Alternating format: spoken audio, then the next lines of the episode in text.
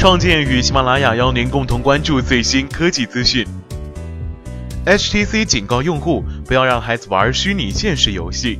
近日，HTC 公司发布了 HTC Vive 的警告手册，告知用户在使用 HTC Vive 这款虚拟现实头盔玩游戏的时候，应该注意一些事项，比如不要轻易坐在虚拟现实世界当中，不要让儿童使用虚拟现实头盔等等。与其他家的虚拟现实产品相比，HTC Vive 的手册中新增了一项额外的注意事项：在使用 HTC Voice 的时候，你可能会看见密集的、紧张的、与现实生活内容非常相似的内容，可能会让你的大脑和身体产生真实的反应。此类内容，比如暴力、惊恐。感性或者激发肾上腺素的内容，会引发心率加快、血压升高、精神恐惧、神情慌张、创伤后应激障碍、眩晕或者其他的不良副作用。如果您曾经有不良精神病史，或对某些真实生活场景有着不良的精神反应，请避免佩戴 HTC Vive，查看此类内容。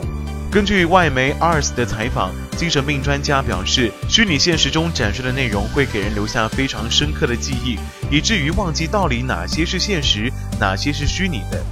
HTC Vive 所呈现的内容呢，十分真实，连公司自己都觉得玩家进入虚拟世界之后，会认为里面的内容是真实的。那么，精神病专家博士提醒玩家，在玩虚拟现实游戏的时候呢，请注意，所有的物体都是虚拟的，比如家具等等。它们虽然会出现在你的眼前，但是却不在你的世界当中。如果玩家对虚拟世界中的物体做出现实生活中的动作，比如说坐在虚拟世界的沙发上，可能会因此受到伤害。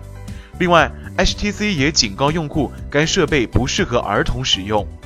HTC Vive 应该放在儿童无法触及的地方，同时不允许儿童使用或佩戴该设备。儿童佩戴该设备可能会造成不必要的伤害。在我看来呢，儿童如果过早的进入到虚拟世界当中，可能会对其认知能力产生影响，使其错误的认为虚拟世界中的物体全部都在现实生活当中存在。如果在玩虚拟现实的游戏过程当中遇到一些恐怖、惊悚的内容，可能会对其现实生活产生不可估量的负面影响。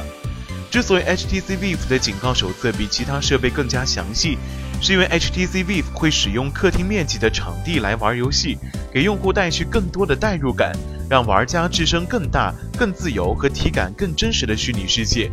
其他同类设备只能在小空间内玩乐，不会产生如此巨大的空间影响。